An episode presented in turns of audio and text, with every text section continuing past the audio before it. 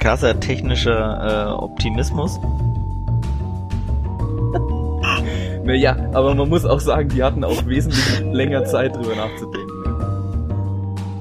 Muss ich sagen, würde ich jetzt nicht dran vorbeigehen, würde ich auf jeden Fall mal in die Hand nehmen.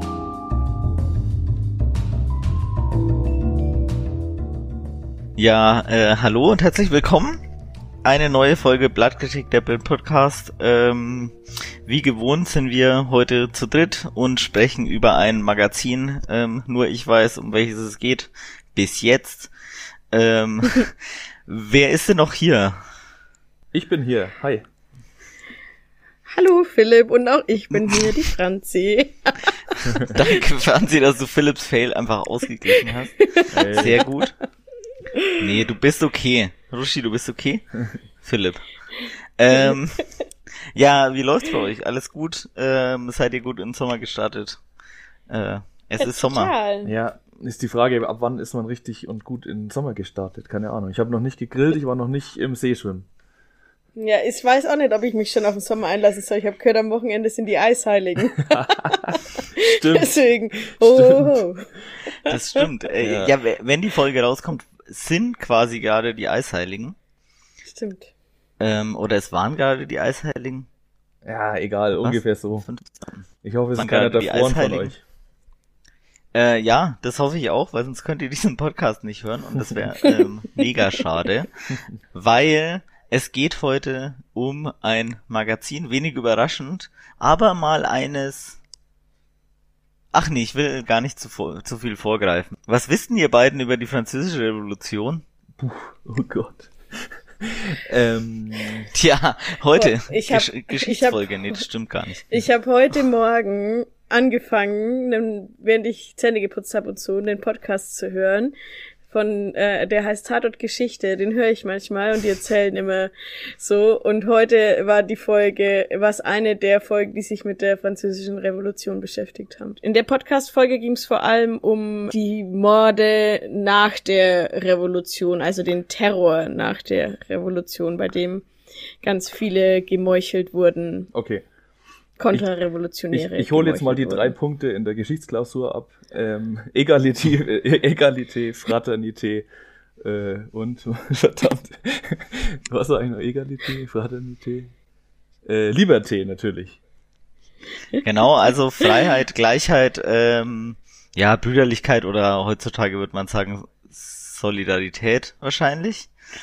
Ja, sind schon mal drei gute Stichwörter. Aufklärung, der Weltgeist. Mhm. Vielleicht so ein paar Akteure, AkteurInnen. Ähm, kennt ihr da ein paar? Robespierre?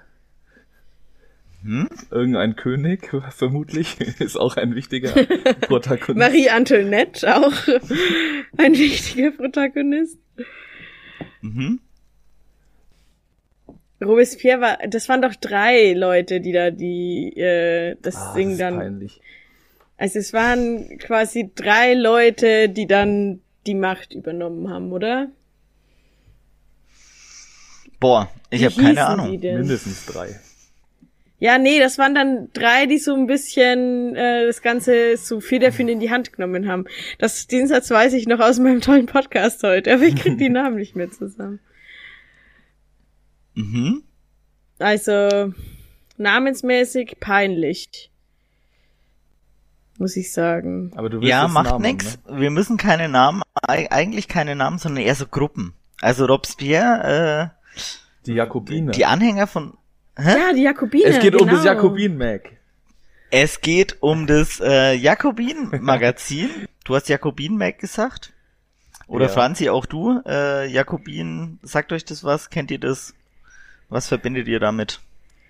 Boah. Nee, nur die Jakobiner sagen mir jetzt was, weil das wird auch heute früh in meinem äh, Podcast äh, genannt. Ja, die Jakobiner, lass mich überlegen. Scheiße, jetzt hoffentlich hören die Menschen, die diesen Podcast machen, nie meinen Podcast und sehen sie, wie wenig da hängen geblieben ist. Aber das ähm, war quasi eine Gruppierung, ähm, die die Revolution vorangetrieben hat. Ich meine, das war, war so eine Arbeitergruppierung, oder? Genau, also das waren äh, ja. Linke äh, quasi in der französischen Revolution. Ich glaube, mhm. dann wurden auch die Anhänger von Robespierre äh, so genannt, ähm, aber ich, ich glaube, äh, die haben ja dann auch keine sonderlich äh, gute, äh, gute Geschichte dann genommen. Aber um diese Jakobiner geht's auch bei dem äh, Jacobin Mac tatsächlich nicht in erster so. Linie, sondern man bezieht sich äh, auf die sogenannte äh, Black Jacobin ähm, Bewegung oder auf die schwarzen Jakobiner äh, der haitianischen Revolution. Es war so eine äh, Selbstbefreiungsbewegung äh, von äh, schwarzen Sklaven gegen die äh, haitianischen Kolonialherren. Äh, mhm. Und das ist quasi die namensgebende, äh, also die namensgebende Bewegung für das Jacobin Mac. Ähm, ja. Und genau daran sieht man schon ein bisschen, ne, es scheint irgendwie um so revolutionäre, linksrevolutionäre Bewegungen zu gehen, äh, um Freiheit, Gleichheit und Solidarität. Ähm, aber das Magazin, Philipp, du hast gemeint, du kennst, oder? Ja, aber ich habe das noch nie aufgeschlagen oder gekauft. Ähm, ja, dieser Wolfgang M. Schmidt schreibt da manchmal mehr, weiß ich eigentlich auch schon nicht mehr. Und es gibt's nicht, äh, noch nicht so lange, ne? Also ich würde jetzt mal sagen, zwei Jahre oder so. Drei? Mm, ja, in etwa, das würde Sinn machen. Ich glaube so zwei Jahre. Ähm, wir besprechen heute tatsächlich die achte Ausgabe in deutschsprachigen, im deutschsprachigen Raum. Okay. Äh, das Jakobinen-Magazin wurde 2011 in New York ähm, gegründet und gibt's seit ein paar Jahren auch äh, in anderen Ländern. Also es gibt in Brasilien eine Jacobin äh, Mac Ausgabe, es gibt in Italien äh, eine Jakobin Magazin Ausgabe und es gibt äh, seit ja circa zwei Jahren äh, das Jacobin Mac auch in Deutschland. Ah, okay. Mhm. Das wusste ich jetzt zum Beispiel auch nicht, dass es äh, was Internationales ist, sozusagen. Genau, äh, da kommen wir dann später auch noch drauf. Also auch in dem äh, deutschsprachigen Magazin sind einfach übersetzte Texte von ähm, AutorInnen, äh, von internationalen AutorInnen drin. Ähm, also sind nicht alle Texte auch im deutschsprachigen Raum entstanden, was natürlich auch dazu führt, dass es so ein bisschen einen größeren, internationaleren Charakter irgendwie hat. Aber das greift vielleicht alles schon so ein bisschen zu weit vor. Philipp, vielleicht nochmal ganz kurz. Äh, also Wolfgang M. Schmidt schreibt da drin für die HörerInnen, die den nicht kennen und äh, vielleicht nochmal so, was, was verbindest du dann damit, wenn der da drin schreibt? Hm, linke Wirtschafts, ähm, einen linken Wirtschaftspodcast hat er, den ich äh, ganz spannend finde. Ansonsten ist er halt groß geworden mit ähm, einem YouTube-Kanal, die Filmanalyse, wo er irgendwie ja, ideologiekritisch. Huh? Was ja so viel zu Wolfgang M. Schmidt. Ja, Brauchen wir gar nicht, wollte ich sagen. Hä? War das nicht die Frage? Na, nee, die, du kannst die Frage. Den größten die Fanboy von Wolfgang M. Schmidt fragen, was er zu Wolfgang M. Schmidt zu sagen hat. Und ihm dann sagen, bitte nicht zu viel sagen. Was ist mit dir? was du, was du dir jetzt von Jakobin erwartest oder was ihr euch jetzt von Jakobin erwartet, wenn ich so einsteige. Boah, ja, so. ich bin halt ganz schlecht darin, dass ähm, da bin ich einfach nicht firm genug, um das jetzt gut ähm, mit den richtigen Worten auch einzuordnen. Ähm, mhm.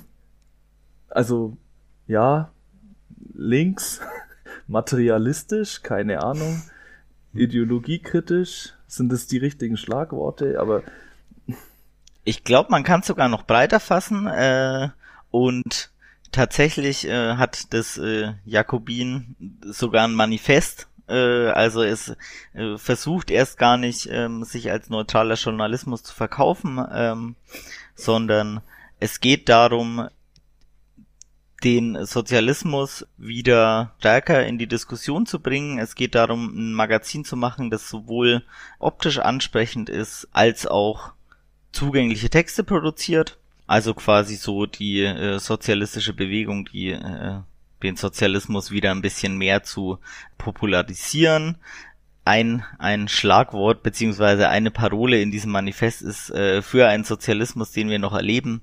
Also es geht tatsächlich ähm, darum, einfach einen politischen Ansatz zu verfolgen, der sich äh, gegen Neoliberalismus, gegen äh, Kapitalismus stellt ähm, und die Werte von gesellschaftlicher Gleichheit, von einer ökologisch nachhaltigen Lebensweise konkrete politische Vorschläge zu übersetzen. Das äh, Magazin äh, vertritt einen ganz klaren Standpunkt und hat sich deshalb auch gegründet. Ja, das ist ein perfekter Anschluss an die Dis äh, Neutralitätsdiskussion der letzten Folge dann. Ja, würde ich auch mal sagen. Ist ja schön. Genau, also, äh, also hier auf jeden Fall ähm, ne, äh, ga- gar nicht erst, gar nicht erst der Versuch, neutral zu bleiben. Um was geht's eigentlich dieses Mal? Das Titelthema hat einen etwas kryptischen Titel, äh, und zwar geht es um Ihr Planet und unserer. Ein sehr verspieltes Cover, würde ich sagen. Es ist so eine Weltkugel drauf, äh, alles so ein bisschen Comic-Optik, die von drei verschiedenen ähm, Personen, drei verschiedenen Figuren verschoben wird. Es sind hier auch Ventilatoren und so zu sehen, Wolken und auch ein Himmel. Das ist sehr, sehr schwer zu beschreiben. Ihr Planet und unserer, um was wird's dann wohl gehen?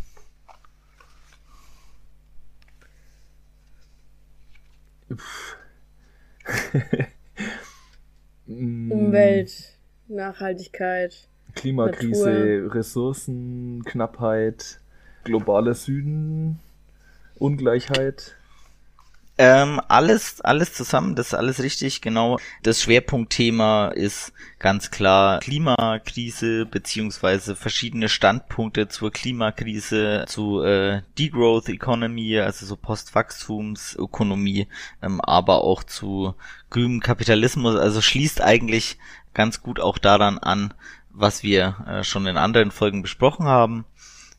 Ansonsten geht's, gibt's noch verschiedene äh, Überpunkte. Auch der Krieg in der Ukraine wird natürlich ähm, behandelt und es gibt auch noch so ein paar kleinere, so ein paar kleinere Sparten. Ähm, also es geht auch um Kultur, die sich aber auch so ein bisschen dem Thema widmen. Also es geht so um um so Science-Fiction-Literatur auch, die die so einen ähm, ökologischen oder ökosozialistischen ähm, Charakter hat. Und dann gibt's noch verschiedene kleine Freuden, äh, so steht es da auch. Es gibt auch ein Horoskop. Äh, dazu aber erst am Ende gucken wir noch auf unsere Horoskope, hätte ich gedacht, oder? Okay, das ist ja lustig. Aber ist das ernst gemeint mit dem Horoskop oder ist das einfach so ein bisschen? Na, ich habe es mich auch gefragt. Ich weiß ehrlicherweise nicht so richtig. Also ja, so ein bisschen vielleicht. Also es ist schon ein ander, es ist schon ein anderes Horoskop als sonst, aber Na gut, am Ende. Ja. Genau. Na, wer wird denn? Ja, wer wirbt? Also auf jeden Fall Bücher werden beworben. Veranstaltungen. Ja, genau. Bücher und Veranstaltungen, sehr gut. Auch Zeitschriften und oder Zeitungen. Genau. Zeitung, richtig. Ja, was ist noch möglichst wenig kapitalistisch und man darf dafür Werbung machen? ähm, NGOs, Hilfsvereinigungen, Spendenaufruf, sowas. Nee, tatsächlich nicht. Ah, Ja, ich glaube, da gibt's keine Berührungsängste, dass man auch einen Sponsor hat, so. Ähm, Taz, Was denn? schon wieder mal. Nee, nee. nee, ich, ich, ich glaube, äh, also keine Ahnung. Ich glaube, man weiß auch die, die Freuden des Kapitalismus zu schätzen und wird Mhm. deswegen mit, ähm, ah, ja, komm, Whisky. Whisky? Nee, Oh. nee, nee, nee. Es ist jetzt auch gemein, weil es ist nur noch eine Sache, aber ich will eigentlich schon, dass ihr draufkommt. Ist es, äh, was man als Luxus bezeichnen könnte? Nee. Naja, naja, naja, come on. Nein, eigentlich nicht. Nee, das Okay. würde ich in eine falsche Richtung locken. Okay. Ist es, äh, okay, vielleicht fangen wir mal mit Kategorien an. Nahrungsmittel. Nein, Kleidung. nee, Aber es ist eine, es ist ein Konsumartikel. Kapitalismus ist alles irgendwie Konsumartikel, keine Ahnung. Ja, okay. Du meinst irgendwas, was man anfassen kann? Nein. Ja. Ja, kann man es Oh. anfassen. Man kann es nicht anfassen. Man kann es nicht anfassen? Reisen. Auch nicht. Das hatten wir, wir hatten es tatsächlich noch nie, deswegen will ich, dass ihr draufkommt. Ah, okay, okay, okay, okay. Hm. Cool, cool, cool, cool. Musik. Nee, Na gut. Hm. Eine CD kann man anfassen, keine Ahnung. ähm. Ah, Franzi, Was was, ist denn- denn sein? Wa- Was sagt denn Christian Lindner uns immer? Was ist die wichtigste Ressource in Deutschland? Probleme sind nur dornige Chancen. Ähm, die wichtigste Ressource. Alles, was ich von Christian Lindner weiß. Die Was sind die, die wichtigste Ressource, die wir haben, in die, wir Menschen in diesem Lande? Ideen. Ja, genau. Tatendrang. Keine Ahnung. Bildung. Bildung. Bildung. Genau. Und für was wird geworben? Ähm, Studium. Studien. Studium. Fernstudium. hat man schon. Ganz genau. Hinten auf dem Philosophiemagazin war Werbung für den Studiengang Politik, Philosophie Stimmt. und noch irgendwas. Wirtschaft. Ich erinnere mich. Ja, okay. Okay. Tut mir leid. Tut mir leid, ja. Ähm, aber ja, es wird hier auch geworben für den Master of Science Environmental Technology and In- International Affairs. Ah, okay. Wo? Äh, Wo? Also wenn ihr Bock habt, ähm, Diplomatische Akademie Wien. Oh, ja, schön. Ah, Philipp, schreib dich ein, an, wenn du, ja. wenn du da bist. ja. Mhm. Genau, ja, und das war's tatsächlich schon. Ähm, es Okay, ist krass.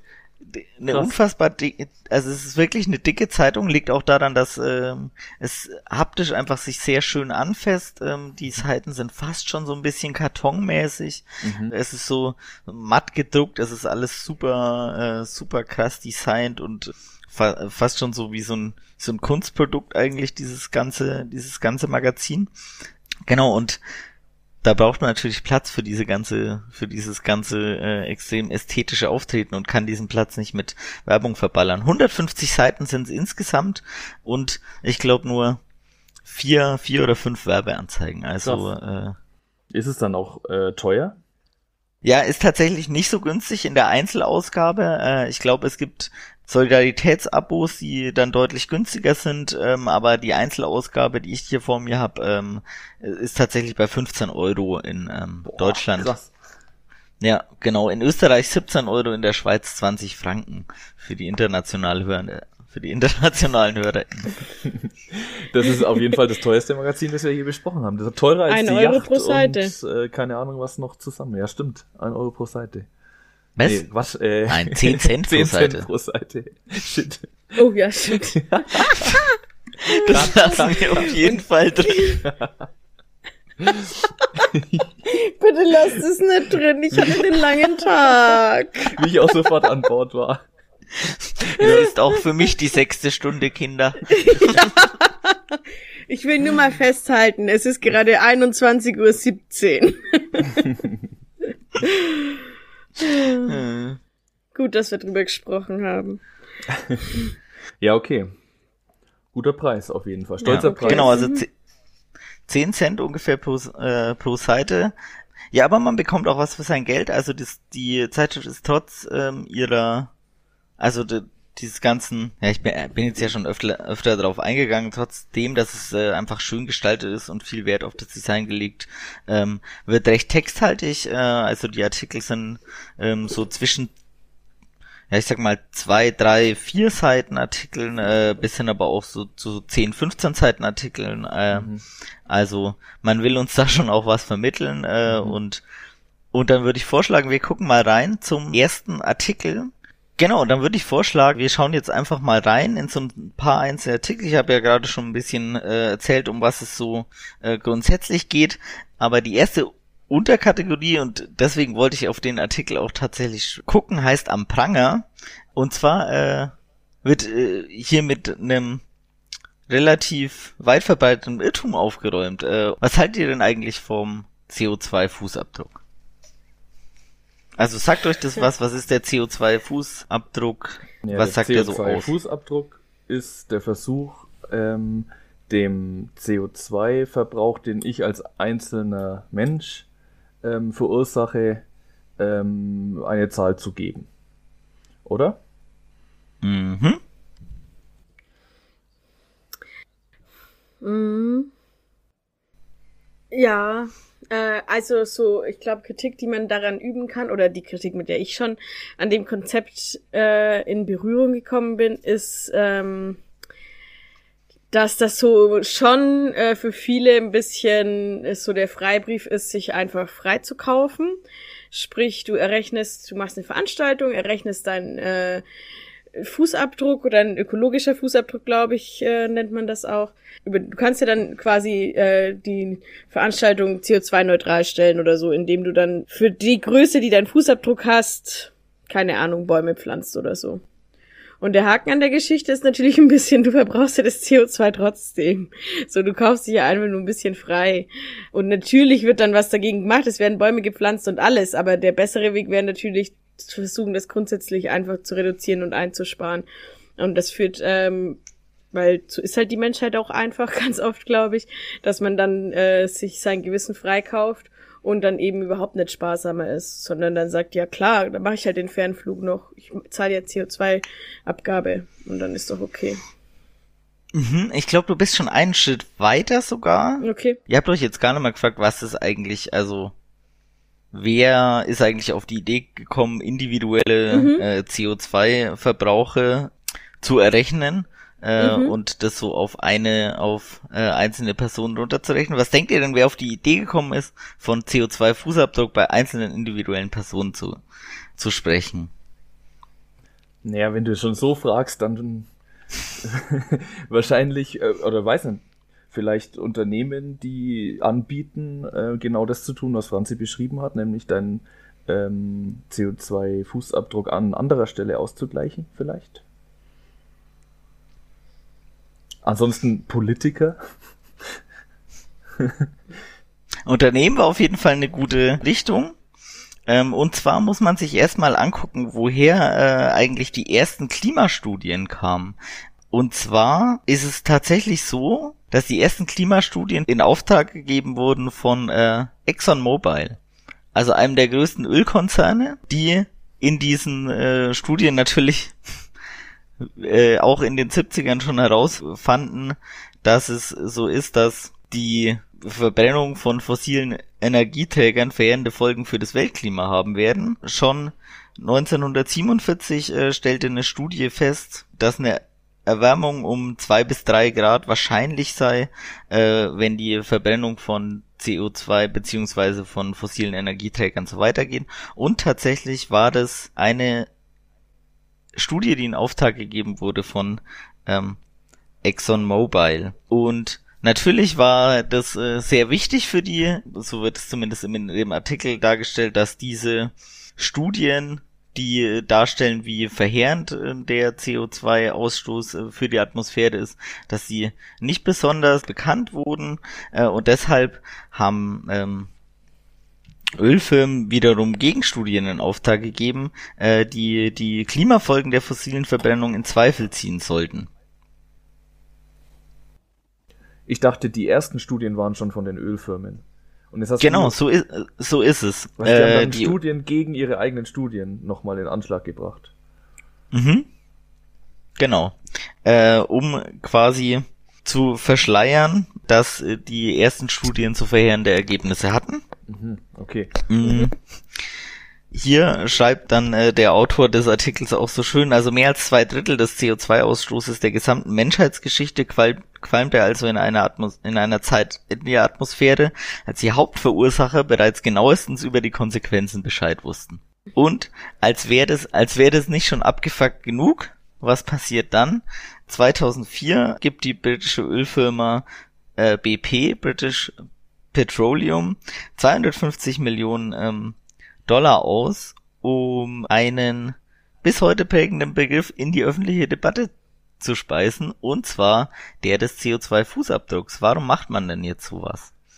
Um das, um die Verantwortung für den äh, CO2-Ausstoß, den die Menschheit verursacht, äh, namentlich, wenn man sich's anschaut, halt die Ölfirmen oder keine Ahnung, ähm, um diese Verantwortung auf das Individuum abzuwälzen. Ja. Hat ja auch funktioniert, ne? So wird's hier auch beschrieben. Ein zweiter Aspekt, ähm, der sich vielleicht nicht, nicht im ersten Moment erschließt, ist natürlich auch, wenn man CO2-Fußabdruck sagt, das ist easy irgendwie, ah, so ein Fußabdruck im Sand ist zwar irgendwie mm. so ein bisschen blöd. Drei, äh, Wellen, drei Wellen später ist er wieder weg, so ungefähr. Äh, Ge genau, genau. Ähm, also er schlägt hier quasi vor, eigentlich hätte man es auch als Zerstörungs als Bezifferung der Zerstörungsleistung oder der Verbrennungsschäden bezeichnen können, aber nein, das heißt natürlich CO2-Fußabdruck und die Idee dahinter ist klar, ihr habt es ja gerade schon genannt, das Denken in CO2-Fußabdrücken, wie er hier schreibt, äh, legt eine Logik des punktuellen Einsparens bei Glühbirnen, Fahrradtouren und Einkäufen nahe. Notwendige Umwälzungen der Produktionsweise bleiben höflich unerwähnt. Dieses Herunterbrechen des Klimaschutzes auf die Individuen stellt bis heute eines der größten Hindernisse für die breite Mobilisierung dar. Ja, krass. Ist natürlich eine These, die man diskutieren kann, aber erschließt sich äh, mir jetzt auch erstmal. Ja, ich, ich wollte gerade sagen, ich meine, das ist mhm. natürlich schon richtig krass.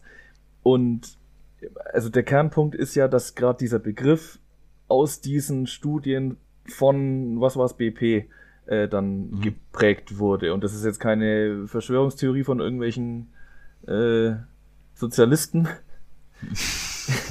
die das halt einfach behaupten. Ich nehme an. Ähm, Sozialisten machen Kritik und keine Verschwörungstheorie. Naja, das sagen alle Verschwörungstheoretiker.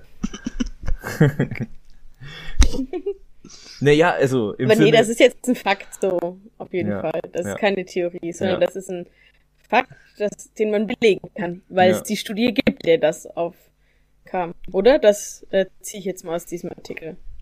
Ja, genau. Also das, äh, ich würde sagen, er erzählt uns hier keinen Quatsch. Ähm, er bezieht sich hier auch auf äh, umfassende Recherchen. Also das wird stimmen. Ja. ja, das ist schon krass. Hm. Ja, ich finde, man kann das auf jeden Fall auch kritisieren. Ich habe mir auch schon über den Punkt, den ich gerade eben äh, gesagt habe, viele Gedanken gemacht.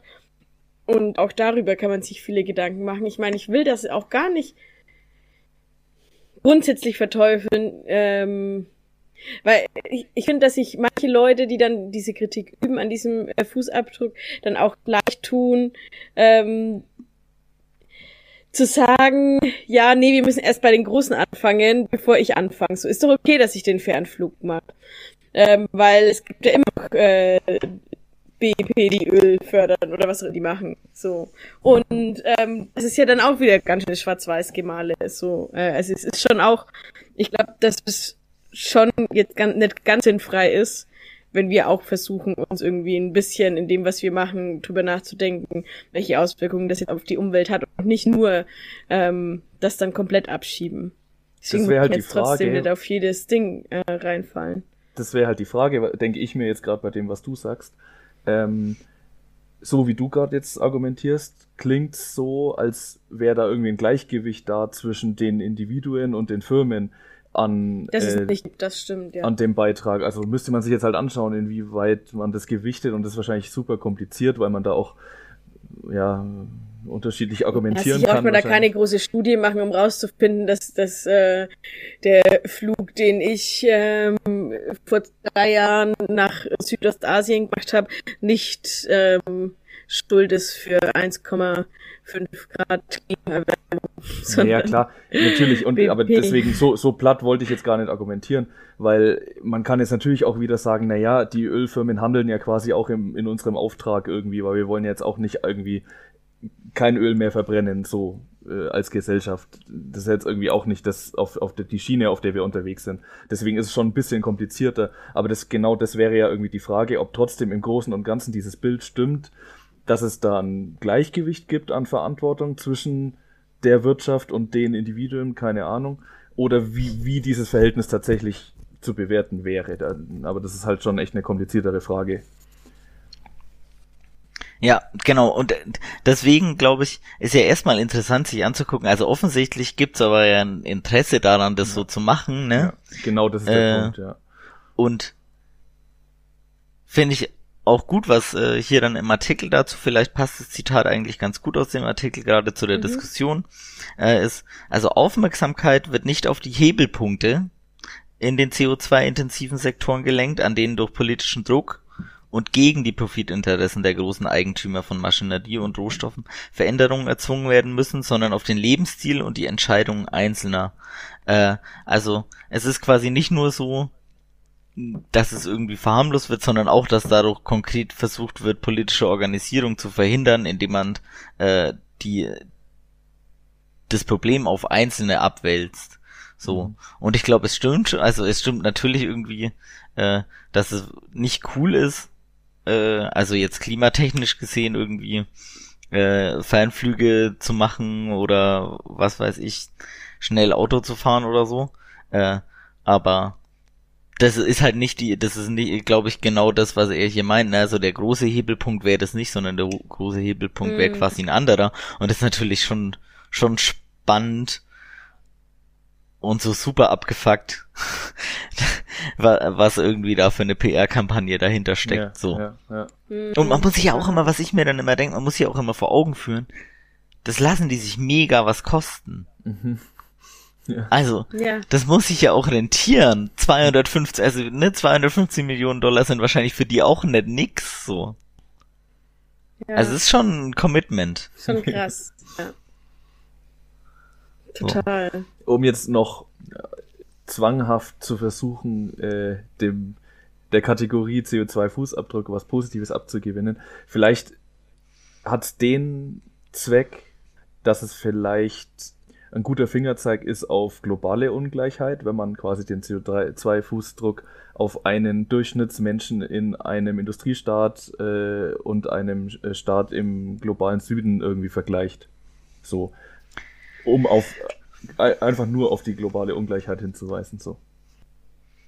Die Problematik dabei bleibt, glaube ich, äh, ja, und das sind genau die zwei Problematiken, die er hier aufmacht. Ähm, und äh, ich fand es einfach nochmal äh, auch spannend zu lesen ähm, und irgendwie, gerade wenn man oft, ja, und ich tendiere auch dazu, irgendwie das so auf, auf Strukturen runterbricht und auf irgendwie Wirkweisen von Kapitalismus oder so, dass man sich schon auch mal wieder vergegenwärtigt, dass es auch echte Schweine gibt, die, die also die, die, die das auch äh, aktiv und bewusst mhm. durchsetzen. So. Mhm. Genau. Spannend. Ja, genau. Und ansonsten, also man merkt auch an dem Artikel, glaube ich schon, äh, dass es, es ist nicht neutral geschrieben, es ist schon immer so, so geschrieben, auch, auch zugängliche Sprache, ähm, also die schon auch auf die Agitation der Lesenden zielt, würde ich, würde ich irgendwie äh, sagen. Also ich komme mir auf jeden Fall aufgefordert vor von dem Text so. ja, Philipp? Ähm, geht der Ton auch ins Polemische manchmal? In was der Ton manchmal geht, ins, ist ins Pathetische, finde ich. So ein, so ein äh, Agitationssound irgendwie, aber ins Polemische eigentlich nicht. Also viel mhm. wenig gerade bei dem also hätte sich super äh, geeignet, finde ich, für eine Polemik. Wie sieht das Editorial aus? Würde mich jetzt auch interessieren. Ja, äh, schön, dass du fragst. Also das Editorial ist eigentlich ganz witzig, weil nochmal erklärt wird, wie sie eigentlich zur, zum Design kommen. Ähm, und äh, zum, also zum Titel. Zum Design des Covers meinst du, oder? Genau, zum Design des Covers und zum Titel. Ähm, also das Design des Covers äh, ist eine Anspielung ähm, auf das, äh, den Science-Fiction-Roman Planet der Habenichtse von äh, Ursula K. Le Guin Okay. Le Guin. Mhm. Äh, also irgendwie, also ich selber habe noch keinen Roman von der gelesen, aber ich glaube, das ist so eine feministische, feministisch-sozialistische äh, Science-Fiction-Autorin. Okay. Mhm.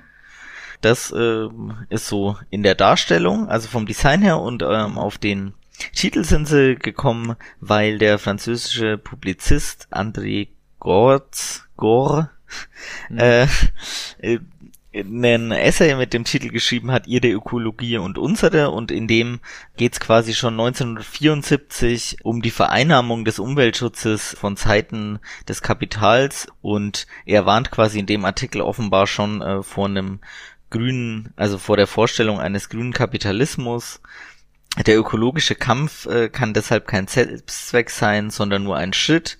Das eigentliche Ziel ist eine moderne jenseits des Kapitalismus, eine neue Beziehung zwischen den Menschen und der Gemeinschaft der, Mensch der menschlichen Umwelt und der Natur. Also schon 1974 einfach ein wichtiger Text, der sich auch in der, der Gestaltung des Magazins eigentlich ähm, widerspiegelt. Mhm, okay. So. Das ist eigentlich das Editorial. Danach geht's noch so ein bisschen um ähm, ja, um aktuelle äh, Probleme der äh, Ökologie und vor allem auch der, äh, der Inflation von Preissteigerungen äh, und so weiter und ordnet es so ein bisschen ein und dann, warum es jetzt eigentlich das Thema Ökologie und äh, Ökosozialismus geworden ist. Ja, Philipp, wolltest du noch was sagen oder Franzi? Ne, ähm, nee, nee, nee, keine Ahnung, ob das jetzt passt. Was ist denn Ökosozialismus? Ja, von Ökosozialismus wird hier nie gesprochen. Ich okay. ähm, verbinde da mit immer irgendwie öko-awaren mhm. Sozialismus. Also ja, keine ja. Ahnung. Also so ein so die Vorstellung, dass Ökologie und äh, Sozialismus irgendwie keine Gegensätze sind oder ja, ja, ja. sondern dass sie einhergehen und so eine äh, Transformation in eine nachhaltige Gesellschaft irgendwie ja. mhm. mit. Mhm. Ja, ich weiß nicht. So. Jetzt im Gegensatz zu dem Sozialismus, der irgendwie äh, mit der Kraft der Eisenbahn irgendwie äh, und, und schwarzen Rauch äh, Landstriche industrialisiert so. Ah, ich glaube, das nochmal zu unterstreichen, oder? Kann, kann glaube ich, nicht schaden bei der ja, Geschichte. Ja, ja, soweit hm. nicht ähm, ironisch gemeint. Mhm. Genau, aber tatsächlich okay. nicht so ein Wort, das hier verwendet wird. Das habe ich mir, äh, das habe ich mir tatsächlich einge äh, angeeignet irgendwann mhm. mal. Ich wollte noch ein bisschen weitergehen im Heft. Es gibt noch ganz, ganz viel äh, zu lernen und zu erfahren, ähm, aber einen mega spannenden, relativ langen Text, äh, der da drin ist, der uns, glaube ich, über so die verschiedenen Strömungen, die es so gibt, bezüglich, wie man eigentlich mit der Klimakrise oder ob überhaupt mit der Klimakrise umgegangen werden muss, ist so ein cooler Überblickstext im Magazin. Ähm, und zwar heißt er, sie wissen nicht, was sie tun, aber wissen wir es besser. Fünf Großerzählungen übers Klima. Mhm. Und da wird so ein bisschen beschrieben, welche Großerzählungen über oder zum Klima es eigentlich gibt. Und die Frage an euch, welche Großerzählungen zum Klima gibt es? Also Großerzählungen so im Sinne von, äh, welche politischen Meinungen zum Umgang mit der Klimakrise gibt's eigentlich? Naja, auf mhm. jeden Fall, dass sich Klima schon immer verändert hat und dass das alles nichts mit dem Menschen zu tun hat oder sehr wenig, keine Ahnung. Das mhm. ist auf jeden Fall mal eine. Also ein bisschen Klimawandelleugnung, ne? Mhm. So. Ja, genau. Oder dass eigentlich alles normal ist und man muss eigentlich nichts machen. So. Ah ja, und dann gibt's auf jeden Fall noch die, ähm, die sagt, ähm, mit Innovation können wir uns da irgendwie ähm, rauslavieren. Also äh, einfach den Kapitalismus noch weiter turbomäßig befeuern, dass er uns Lösungen anbietet, die irgendwie durch Zauberhand dann sämtliches CO2 wieder aus der Atmosphäre rausholen. Mhm. krasser technischer äh, Optimismus und auch so. Ja, genau. Naja, und dann noch die Erzählung jetzt aufbauen nochmal auf dem äh, Fußabdruck, dass ähm, es auch in unserer Hand liegt, den Klimawandel aufzuhalten.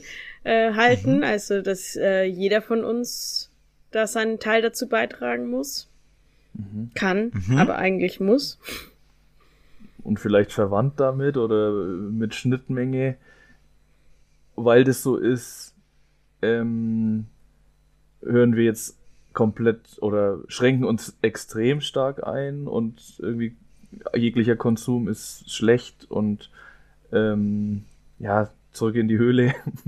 Also so Post, so Postwachstum fanden sie vielleicht eher so eine Mischform zwischen grünen, Kap also so Technik, Fortschritts, grüner Kapitalismus so ein bisschen.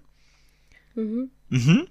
Ja, ich glaube, das war, also das waren schon drei oder ja, dreieinhalb, vier wichtige. Äh, es gibt noch zwei andere. Ähm, genau, kommt ihr noch drauf oder? Ich kann jetzt nur irgendwas Dummes wieder erzählen. ja, bitte, erzähl was Dummes. Naja, keine Ahnung, irgendwie was ich mir vorstellen könnte, was man dann vielleicht versucht, ähm, als, als einen progressiven, ähm, äh, eine progressive Sichtweise aufzubauen, die quasi äh, all die Fehler nicht macht, die diese anderen Sichtweisen ähm, machen vielleicht. Dass man halt sagt, ja, okay, wir müssen uns schon einschränken und wir strukturieren die Gesellschaft irgendwie, ja, dann nach sozialistischen Standards komplett neu um und produzieren dann schon weniger und konsumieren auch weniger, aber eben irgendwie vernünftiger und dadurch wird dann auch dem Klimawandel oder zumindest den schlimmsten Folgen irgendwie beigekommen. Mhm. Also so, man arrangiert sich ein bisschen damit und versucht, äh, sich anzupassen. Naja, nee, ich meinte schon, was heißt arrangieren? Also man geht das Ganze schon sehr radikal an, indem man halt sagt, man muss hier schon wirklich ganz anders wirtschaften, nämlich halt nicht mehr kapitalistisch. Ähm, ja, aber nicht zurück in die Höhle, sondern äh, genau. äh, man findet irgendwie mit einer anderen mhm. Wirtschaftsform gute Aber ich glaube, solche Leute so. schlagen schon auch Töne an von, ja, also da ist dann trotzdem, glaube ich, eine Kritik der äh, kapitalistischen Konsumweise irgendwie drin. Mhm, ja. Also ich glaube, naja, das sind dann auch also, nicht unbedingt Leute, die sagen, ähm, mhm. yo, das Problem ist auf keinen Fall irgendwie sich jeden was ich, jeden Sommer drei Hosen und, ach, das ist jetzt blöd, keine Ahnung, wie viele Hosen irgendwie noch ethisch sind, aber halt, dass es da schon ethische Grenzen gibt, so beim Konsum. Mhm. Ja, ja, ja. Okay. Mhm. Und noch eine, also es war schon so, alles war, glaube ich, jetzt fast, also es war so alles in irgendwie Anklängen dabei. Ich, eine Sache, so eine richtig krass menschenverachtende Sache, äh, da seid ihr nicht drauf gekommen. Das finde ich eigentlich sehr gut. Äh, aber so Thema ich weiß ähm, nicht. Bevölkerungswachstum, dass quasi andere äh, Länder schuld sind am noch sich verschärfenden Klimawandel. Genau. Dass äh, die Erde eh schon viel zu voll ist und das doch gut ist. Überbevölkerung, ja, das Wort habe ich. Ja, Franzi, genau, richtig gut. Ähm, ja, krass ihr seid einfach auf alle gekommen, auf alle fünf äh, Großerzählungen, äh, die hier behandelt werden, äh, die hier natürlich in, ähm, in äh, viel, viel, äh, nee, in, in andere Worte. Ich weiß, was du sagst. Ja, was solltest du sagen?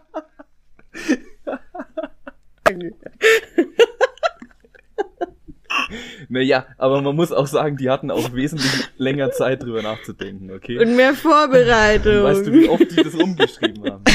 Also, die sollen hier spontan und dann werden wir auch noch Am Anfang klang es bei denen genauso wie bei uns jetzt. Ja. Das gleiche Rumgeeier in der auch. Redaktionssitzung, wie wir jetzt hatten. Also für die ZuhörerInnen, er wollte jetzt sagen, dass es im Heft in viel klügeren und gewählteren steht. Und wir sehen sie man den Augen Nee, ich wollte sagen, im Heft ist es natürlich viel versnobter ausgedrückt äh, und dem eigenen Anspruch der, der, äh, der Volksnähe und Niedrigschwelligkeit überhaupt nicht gerecht werden. äh, und zwar wird hier gesprochen von den fünf großen, äh, von den fünf Großerzählungen und zwar progressiver Ökomodernismus. Also äh, das, was glaube ich ihr so gemeint habt mit so ja, also so äh, Sozialismus ähm, und aber gleichzeitig mitgedacht, dass es auch einen technischen Fortschritt geben kann. Innovation Dann, und so. Genau. Äh, Postwachstum und Degrowth. Mhm. Äh, Wobei ja ganz kurz als Einwurf, ich meine, dieses ganze Postwachstums-Ding hatten wir ja beim Business Punk und in der Sonderfolge dazu auch so ein bisschen. Da gibt es ja. schon auch nochmal Unterschied und Abstufungen, oder? Na, also, voll. Da gibt's schon einzelne Leute, die wirklich irgendwie so reden, als würden sie in, die, in der Höhle leben wollen und mit ihnen am besten noch alle anderen Menschen. Genau, es, also es gibt bei genau und auch in die andere Richtung irgendwie, also äh, so weniger Wachstum, aber mit technologischem Optimismus mhm. und mit sozialer Gerechtigkeit ja, und so. Ja. Natürlich, das sind alles irgendwie so äh, ja, das sind so so Skalen oder so, ne? Mhm. Dann gibt's die neoliberale Technokratie. Mhm. Äh, übrigens hier auch jeweils äh, immer noch mit auch Namen versehen. Ach geil. Mhm. Äh, also Erzähl neoliberale. Technokratie ist so Ursula, Ursula von der Leyen, Robert Habeck, Olaf Scholz. Postwachstum ist äh, hier von Nico Pech, der ganz unten in der Höhle ist, äh, bis Maya Göbel, die so eher tendiert zur neoliberalen Technokratie schon wieder, oder? Mhm, mhm. Oder Klaus Dörre oder so. Jeremy Corbyn ist so zwischen progressiver Ökomodernismus und Postwachstum. Bernie Sanders ist gerade noch im progressiven Ökomodernismus, schon fast im Postwachstum. Das ist witzig. Genau. Und dann gibt's noch, äh, und dann gibt's noch die zwei ähm, sehr rechten Großerzählungen. Äh, das ist zum einen ähm, ja, Siedlerkolonialismus nennen die das da, finde ich so ein bisschen ein unglücklicher Ausdruck, aber was da beschrieben wird, ist eigentlich ähm, so die Vorstellung, erstens ist nicht so schlimm, äh, und zweitens äh, kann man sich die Natur sowieso noch weiterhin aneignen, äh, also ist nicht so schlimm, wir können immer noch tiefer bohren. So mhm. quasi, ne, weil, keine Ahnung, so schlimm ist der Klimawandel eh nicht. Wir können äh, uns eigentlich die Natur äh, unbegrenzt ähm, aneignen, weil wird schon hinhauen. Spielt er dann äh, auch so ein bisschen mit, dass er halt nicht so schlimm für uns ist, sozusagen vielleicht, je nachdem, wo man sich auch befindet auf der Erde? Das ist, glaube ich, gut möglich, vor allem wenn man sich die ähm, Vertreterinnen anguckt, also Donald Trump, ähm, Bolsonaro, äh, Marine Le Pen, Mhm. So.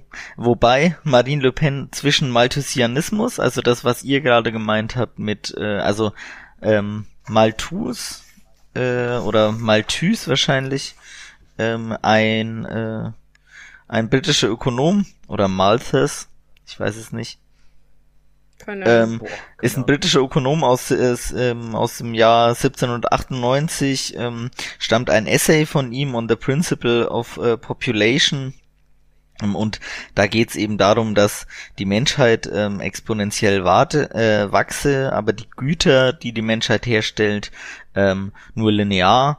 Ähm, und deshalb führt das ähm, Bevölkerungswachstum ähm, zu riesigen Problemen. Mhm. Und deshalb ist es unvermeidbar, äh, dass man humanitäre Interventionen äh, eben unterlässt und eigentlich notleidende Bevölkerungsteile ähm, die muss man quasi sich selber überlassen, weil alles andere wäre kont kontraproduktiv. Mhm. Also so ein ganz äh, menschenverachtende äh, Vorstellung von, ja, genau, also ja, es quasi zu viele Menschen gäbe und dass diejenigen eigentlich auch ähm, mhm. ja, überflüssig und eigentlich auch problematisch für, für den Klimawandel sind.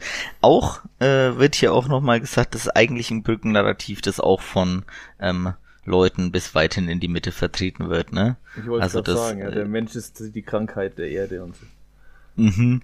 Also das, diese Vorstellung findest du, glaube ich, nicht nur bei bei extremen Rechten, auch wenn das jetzt hier äh, ist ähm, eigentlich zum Beispiel Kurz Kubitschek äh, hier genannt, also mhm. hier also ganz klar äh, neurechter Vordenker irgendwie, aber ich glaube, mhm. äh, hier in einem Artikel wird dann auch darauf eingegangen, dass es schon ein Brückennarrativ zur zur Mitte ist so. Ja, aber coole Idee auf jeden Fall. Ähm, die einfach mal so aufzuführen. Ja, fand ich auch, fand ich auch total spannend äh, und mh, mm, cool, da, da einfach mal so alle, äh, alle Großerzählungen so gegenüberzustellen und natürlich sind ein paar äh, aus Sicht des der äh, Autoren oder des Autoren, genau des Autoren, äh, klar abzulehnen, also von äh, Ökofaschismus und Siedlerkolonialismus, äh, wie er es da ähm, nennt. Also grenzt er sich klar ab, ähm, weil dieser eben elementare wissenschaftliche Erkenntnisse leugnet, ähm, ökologische Fragen trivialisiert äh, und die ökologischen Probleme grundsätzlich als nebensächlich äh, bewertet. Mhm. Also die ähm, lehnt er grundsätzlich ab gleichzeitig und das finde ich eigentlich ganz gut, ähm, weil man es natürlich sich manchmal äh, zu leicht macht, indem man einfach sagt, naja, äh, hier der Kapitalismus, äh, man hat es doch gesehen, führt zur Klimakrise und der wird sowieso nicht lösen können, aber woraus nimmt man eigentlich die Gewissheit, äh, stellt er hier nochmal äh, in den Raum, dass äh, der Kapitalismus diese Krisen nicht lösen kann. So. Also hier wird auch nochmal darauf eingegangen, dass man seine eigenen Gewissheit hinterfragen sollte, auch als Person, die ähm, irgendwie sich als progressiv, links oder sozialistisch versteht, dass man sich eben da nicht so einfach rauswurschteln äh, kann, weil es könnte ja durchaus möglich sein, der äh, Kapitalismus ist auch wenn es noch so häufig vorausgesagt wurde, noch nicht zusammengebrochen und woraus nimmt man die Gewissheit, dass er nicht auch mit der äh, Klimakrise zurechtkommt? Wird hier quasi nochmal in den Raum gestellt. Mhm. er kritisiert auch diese äh, neoliberale Klimatechnokratie natürlich. Er sagt, dass sich eigentlich die internationalen Abkommen äh, immer nur darum scheren, dass sich die Staaten gegen Nachteile im Standortwettbewerb absichern, aber die Ökolo ökologische Krise wurde damit äh, nicht abgewendet äh, und wurde auch in den letzten Jahren äh, dadurch nur unzureichend abgemildert. Aber sie wurde abgemildert und das ist auch wieder äh, ein Punkt, den er stark macht. Äh, es ist nicht so, dass es äh, eine große Macht gäbe, die äh, Klimaschutz oder so verhindern würde, äh, sondern ganz offensichtlich versuchen die Länder, das ist auch eine These beziehungsweise äh, ein Befund, den er hier in den Raum stellt, versuchen die Länder etwas gegen die Klimakrise zu tun aber eben nur unzureichend. Hier ist vielleicht ein ganz äh, schönes Beispiel, äh, beziehungsweise ein ganz schönes Zitat. Die verstörende, die verstörende Wahrheit ist, dass die globalen Bemühungen zum Klimaschutz einem chaotischen Wirrwarr von Impulsen, Anreizen und Zielvorstellungen folgen. Es findet Klimaschutz statt, doch niemand weiß wirklich, wohin die Reise geht. Alle Akteure, ob Staaten, Unternehmen, zivilgesellschaftliche Organe oder Einzelpersonen, sind in strukturellen Zwängen gefangen, revidieren stetig ihre Entscheidungen und schielen nervös auf alle anderen Mitspieler. Manche von ihnen haben mehr Macht als andere, aber niemand hat das Sagen oder einen wirklichen Plan. Mhm, okay.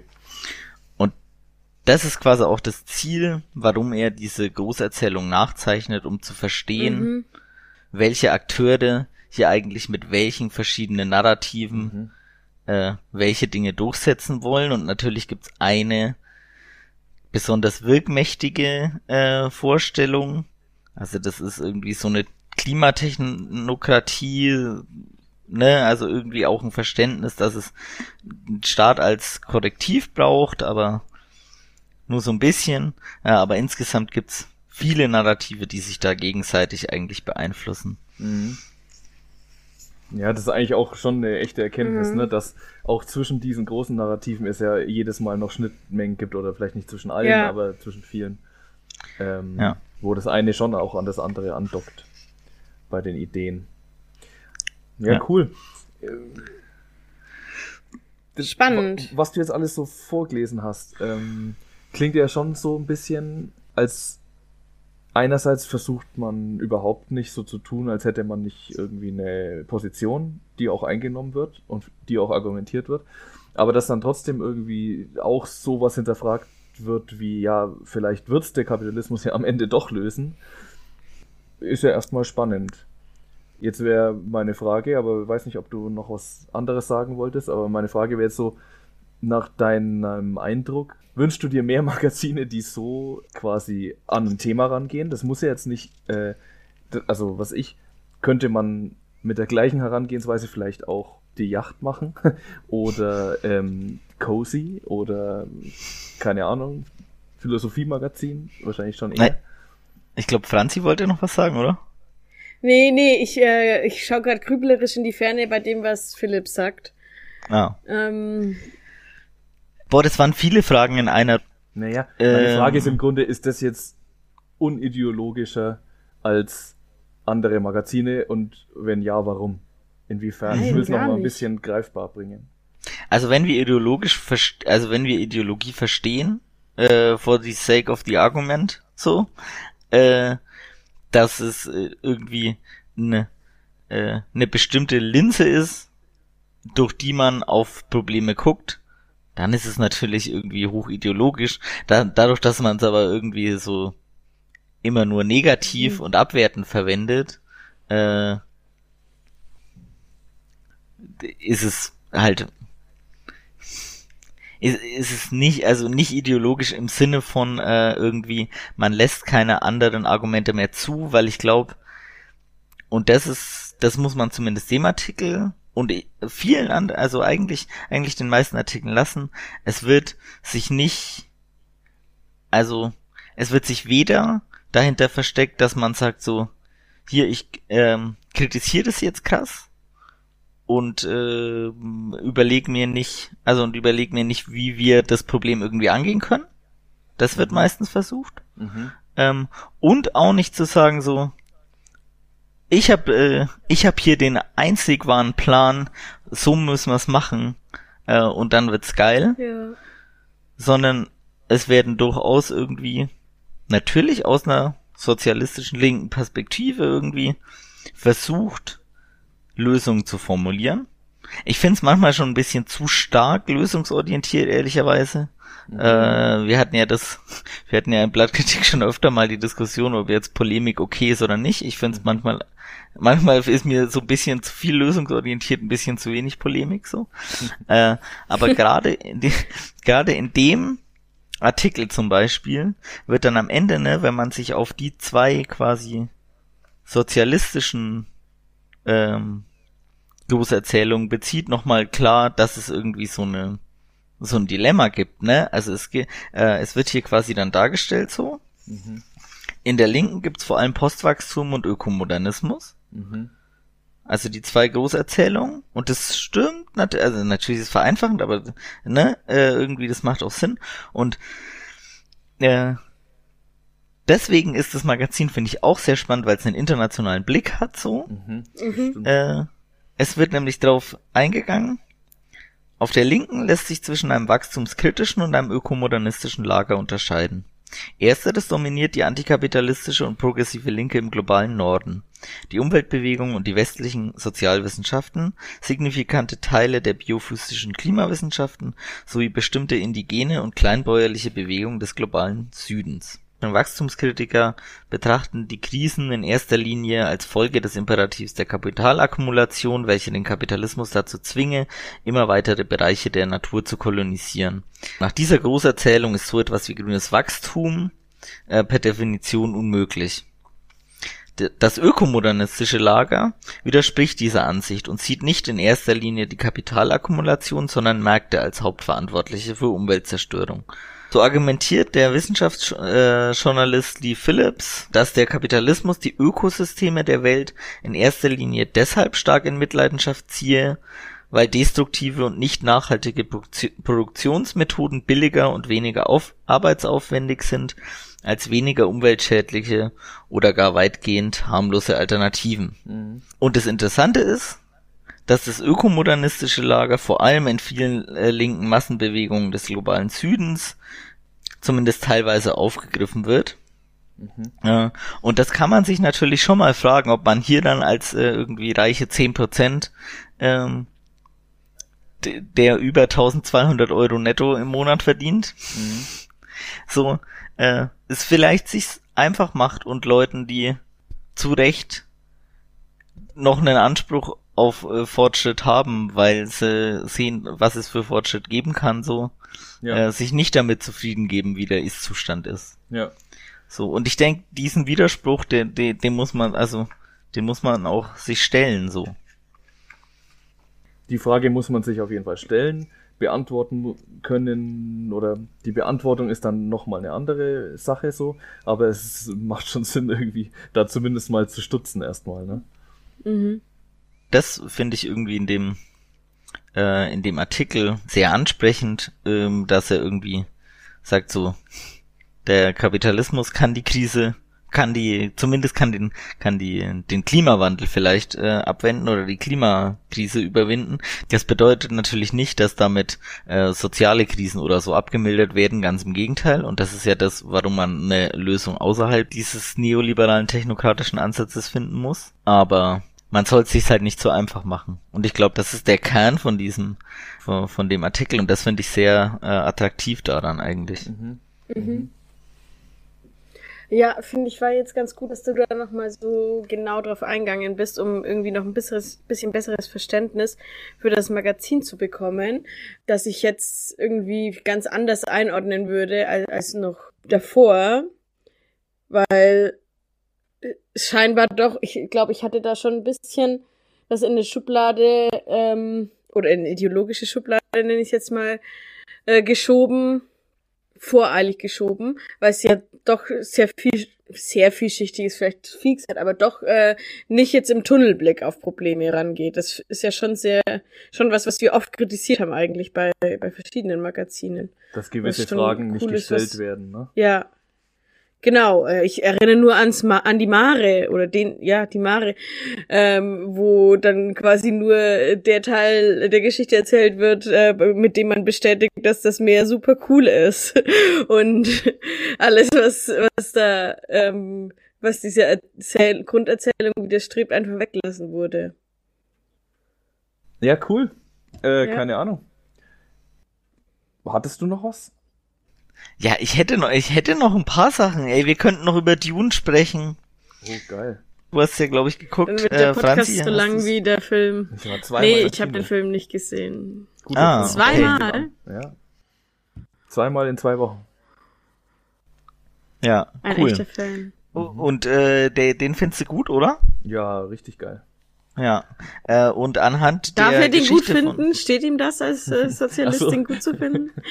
Das, äh, das steht ihm, glaube ich, gut, gut zu Gesicht. Ja, es wird quasi ausge ausgehend, ausgehend von der, ähm, von der, von der Dune-Erzählung ähm, die Idee kritisiert, dass in der Sahara äh, Produktionsstandorte für grünen Wasserstoff äh, gebaut werden sollen.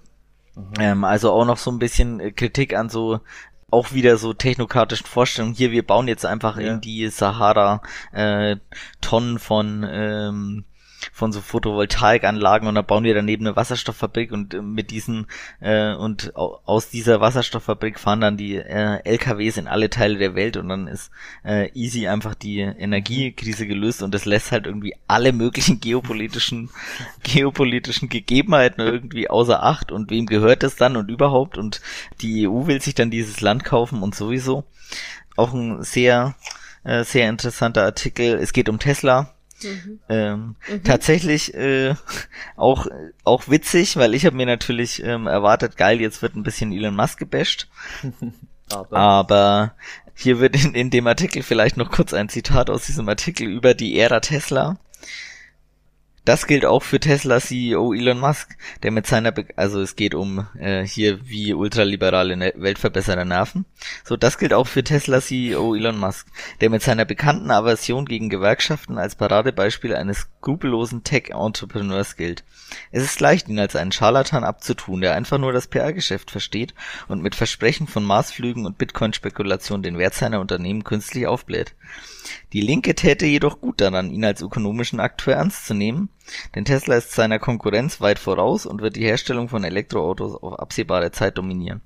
Ähm, es wird so ein bisschen quasi also es wird natürlich auch Tesla kritisiert, vor allem auch äh, Niederschlagung von Gewerkschaftsbewegung, Gewerkschaftsorganisation, äh, so ein bisschen Sabotage, äh, Sabotage bei bei der Aufstellung des Betriebsrats gab's wohl. Also sowas wird alles kritisiert ähm, aber gleichzeitig wird auch so ein, so ein deutscher Habitus äh, kritisiert, beispielsweise der DGB-Chef, der vor weiterer Amer Amerikanisierung warnt, äh, die sich nicht mit unseren Vorstellungen von sozialer Marktwirtschaft vertrage.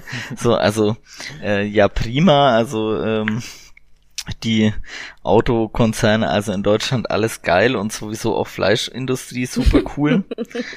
und ja, zum Beispiel auch, äh, dass es schon vielsagend ist, dass sich SPD und Gewerkschaften einig waren, dass die Tesla-Fabrik in Brandenburg super viel Wasser verbraucht, aber gleichzeitig hat man noch äh, vor ein paar Jahren den Braunkohletagebau bis 2038 verlängert in der genau gleichen Region und der mhm. verbraucht das 80-fache an Wasser. Also so ein bisschen diese Doppelstandards, die da angelegt werden, ähm, auch so ein also werden da so ein bisschen dekonstruiert, also auch vielleicht wieder das, was du meinst, Franzi, so, also ist schon, ist auf jeden Fall differenzierter, als mhm. man denkt dann.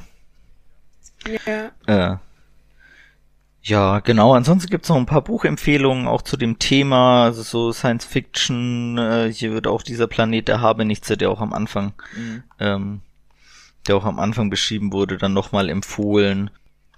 So, Leute, wie seid ihr bisher durch die Folge gekommen? Ja, ich finde es richtig cool, äh, da mal einen Einblick äh, bekommen zu haben. Wie gesagt, ich habe selber tatsächlich nicht einmal reingeguckt. Es ist nur mal durch meine Social Media Kanäle gegeistert. Ich glaube, ich habe das halt mitbekommen, als es mal dann begonnen hat, die deutsche Ausgabe. Aber ja, irgendwie nie, nie, nie einfach mal reingeguckt. Also vielen Dank für den Einblick. Ja, würde ich auch sagen. Ich bin tatsächlich, äh, ich überlege gerade, das gab es, glaube ich, noch nicht oft, dass ich am Ende einer Folge gesagt habe, das Magazin würde ich mir auch mal kaufen. Ähm, das hat mich jetzt äh, gereizt. Deswegen, das fand ich jetzt eigentlich echt eine schöne Vorstellung von einem Magazin, wo ich mir vorstellen kann, dass das also das kauft man sich jetzt wahrscheinlich auch nicht, äh, ich, oder ich würde mir das jetzt nicht kaufen, einfach nur aus einer Laune raus, sondern das ist ja quasi mehr oder weniger wie ein Buch bei 15 Euro, ne? Da ist die Frage, kaufst du jetzt das Taschenbuch oder kaufst du die, äh, die das? Ähm, aber muss ich sagen, wenn, würde ich jetzt nicht dran vorbeigehen, würde ich auf jeden Fall mal in die Hand nehmen. Also, und ich kann es nochmal sagen, sieht, also sieht einfach schön aus und fässt Ja. sich gut an. Ja. Das, das, wir lachen jetzt, aber ich finde das tatsächlich, das ist, also da bin ich zwar schon materialistisch, da finde ich, da freue ich mich dann, wenn ich das gekauft habe Ja, und dann ich mein- streiche ich da drüber und denke mir so, ja, jetzt hier habe ich Qualität im Haus. Es trägt ja auch dazu bei, dass man es dann auch gerne liest. Also, Ja, Find ich gar 150 nicht. Seiten liest du auch wie Ja. ein Buch. Sind wir doch Ja. mal ganz ehrlich, das blätterst du nicht einfach mal durch, sondern ähm, das ist dann auch was, was du, also ich stelle mir dann solche Sachen schon auch äh, mit ins Regal und hol das gegebenenfalls vielleicht nochmal raus. So, ja. ja. Deswegen vielen, vielen Dank. Also ich kannte das tatsächlich noch gar nicht. Ich weiß nicht, ob ich das schon offenbart habe. Ich war am Anfang, habe ich einfach mal nichts gesagt, als äh, Philipp da hier direkt äh, hier gerufen hat. Aber ich gebe es jetzt am Ende mal zu. Äh, hat mir gar nichts gesagt. Ähm, deswegen war das jetzt auch äh, aus der Perspektive total interessant. Und ja, auch sehr schön, dass du das mitgebracht hast. Na, umso Danke. besser. Je- Jetzt gibt's ja noch die kleinen Freuden. Ihr habt's Oh wahrscheinlich schon ja, die kleinen vergessen. Freuden. Ja, stimmt. Die kleine Freude, die ich am Anfang angekündigt habe, war ja das Horoskop. Ja. Ja. Wir wollen Und ich würde vorschlagen, wir Stier. lesen jetzt, wir lesen jetzt nicht von allen das Horoskop vor, äh, aber äh, von Franzi, weil Franzi hatte Geburtstag und das ist Ja. jetzt quasi das äh, Sternzeichen. Deswegen, Franzi. Ah. Ein Geburtstagsgeschenk, ein Blick in die Zukunft. Ich meine, als wir hatten damals, als wir das Engelmagazin hatten, hatten wir dann äh, deine, dein Sternzeichen genommen, weil du da kurz vorher Geburtstag hattest. Das Stimmt. trifft's doch gut. An die Recherchedetektive unter euch findet Ja. raus, wann haben die Hosts dieses Podcasts Geburtstag? nee, komm her mit meinem Horoskop. Franzi, du musst mir sagen, was denn jetzt? Weil hier stehen, hier, hier stehen nicht die, ah, Stier bist du? Okay. Mhm. Also, horcht. äh, Luna wollte das Horoskop äh, zum Stier. Im Alten Testament beschließt Elia zu sterben. Er liegt in einer Höhle, als Gott sein Kommen ankündigt. Und ein starker Wind kam, der die Berge zerriss, erzählt die Schrift. Der Herr aber war nicht im Wind. Nach dem Wind kam ein Erdbeben, aber der Herr war nicht im Erdbeben. Und nach dem Erdbeben kam ein Feuer, aber der Herr war nicht im Feuer. Da vernimmt Elia einen leisen Hauch. Er begreift, verhüllt die Augen und tritt hinaus. Auch du solltest inmitten der Katastrophen unserer Tage auf das leise Zeichen warten, das dich aus deiner Höhle ruft. Wow, das, äh, da habe ich jetzt was ganz anderes erwartet. Finde ich ultra lustig. Einfach mit so, mit so einem Bibelwort da anzukommen. Es trägt halt einfach, es trägt. Ich bin mir jetzt gar nicht sicher, weil ich bin, ähm, es mag euch überraschen, aber ich bin nicht so bibelfest. Ist das jetzt wirklich, ist das jetzt nur geschrieben wie ein Bibelwort oder ist das wirklich irgendeine Geschichte aus irgendeiner Das ist Schrift? bestimmt aus der Bibel. Ich meine, ja, das wäre ja ganz schön. Also, die können doch nicht einfach behaupten, dass das. Ja. Der Zitat, die Zitate sind aus der Bibel, aber das Ende jetzt nicht. Also davon nimmt Elia Ja. einen leisen Hauch. Das ist dann nicht mehr aus der Bibel. Aber der Herr aber war nicht im Wind, nach dem Wind kam ein Erdbeben, aber der Herr war nicht im Erdbeben und nach dem Erdbeben kam ein Feuer, aber der Herr war nicht im Feuer. Das ist aus der Bibel auf Ach jeden so, Fall. boah, jetzt wüsste ich gern, wo er denn dann war in der Bibel, meine ich. Oder endet die Geschichte in der Bibel damit? Tja, man weiß es nicht. Man weiß es nicht genau. Das ist Darum geht's wundern. auch gar nicht. Eben, darum geht's doch gar nicht. Darf man, ja, nee, darum geht's nicht.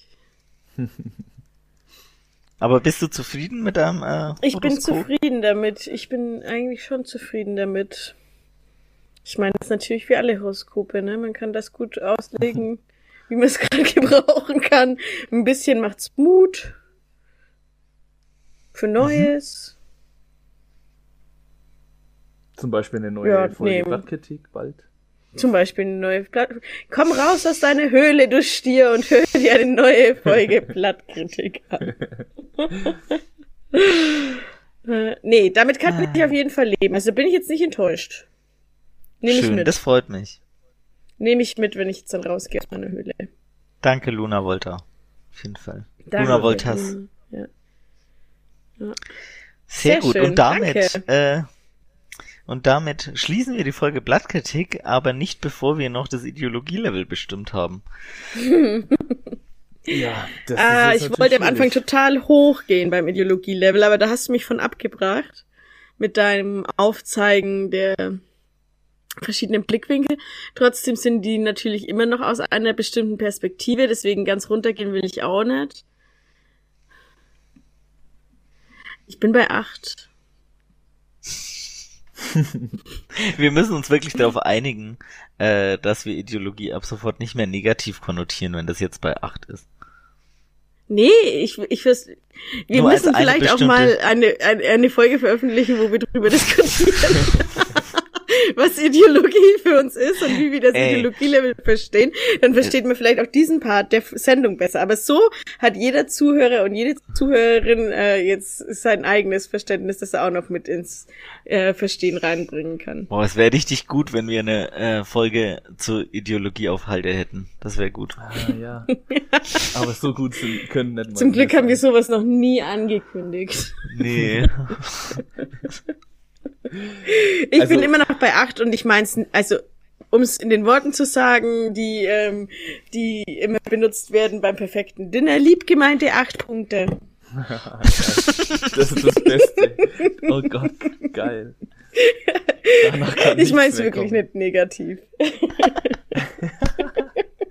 Ja, okay, aber ich meine, nachdem wir uns vorhin drüber unterhalten haben, dass irgendwie schon versucht wird, ja, halt nicht zu vereinfachen, nicht zu, sondern irgendwie die Komplexität darzustellen von Problemen, auch sich nicht hinter irgendwelchen Dingen zu verstecken und klar zu sagen, aus welcher Linse heraus man argumentiert.